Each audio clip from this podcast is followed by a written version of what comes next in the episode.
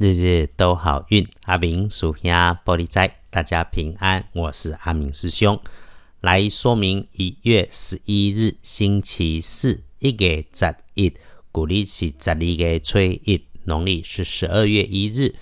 讲到初一，就提醒初一十五如数的师姐师兄，别忘了又到了要蔬食的日子。无论你用什么理由来如数，请顺缘随缘。阿明师兄只说啊，修行自己，不要只顾着修理别人，这才是真正的目的。说说星期四，正财在东北方，偏财要往正中央找。文昌位在东南，桃花人缘也在东南。星期四的吉祥数字是二五七。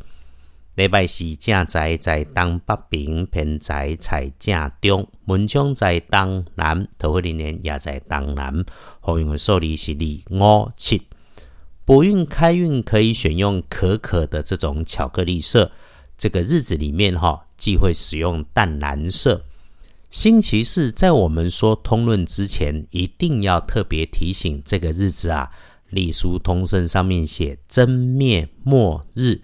基本上用现代科学的解释是，地球跟日月和几个大行星全在这个零度、九十度、一百八十度的角度上面对抗拉扯，造成了磁场错乱、阴阳驳杂。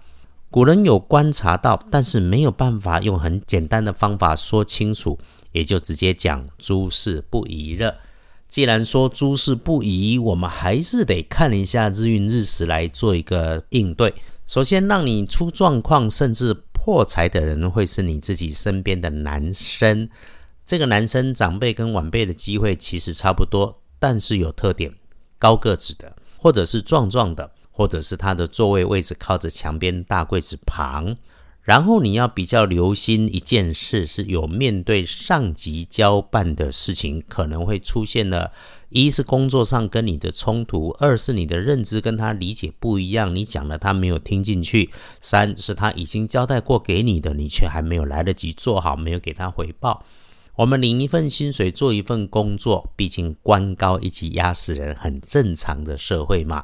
所以，请特别检查一下工作里头曾经发生过调整的状态，提醒自己别用旧的事物条件去理解新的需求，然后人家有交办。你还是得认真糊口饭，把它好好做好，务必再三来确认。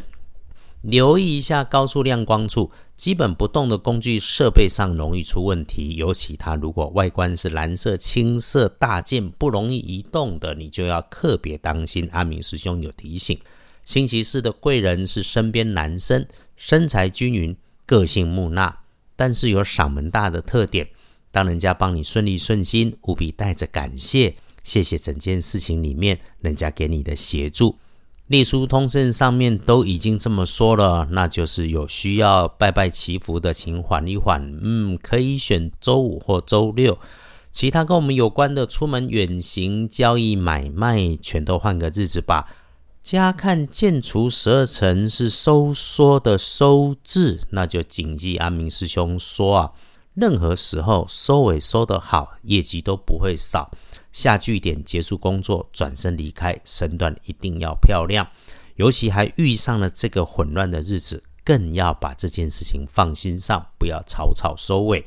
来看大本的日运不妥里不妥中的不妥是上午的七点到九点钟，自己就多留意，事事保持清楚。其他的白天时间里面顺利参半。有工作就做工作，没工作就休息。最忌讳胡思乱想，磁场都乱了，你还自己在那里越想越糊涂。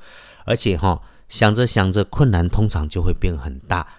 这个书里面看得出来，小心口舌高温，有小人在身旁。倒是晚餐有约无妨。有遇上缺东少西的时候，就是处理事情别有情绪在里头，因为越来越好。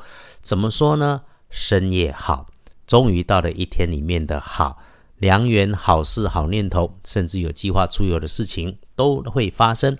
连你自己什么都不做，安静坐一下，都会是身心灵的大加分。天光后旺运己卯年二十五岁属兔，正冲值日生戊辰年三十六岁属龙。重正冲的师妹师弟就厄运机会坐煞北边，多小心用枣红色补运。是非情色的地方要小心。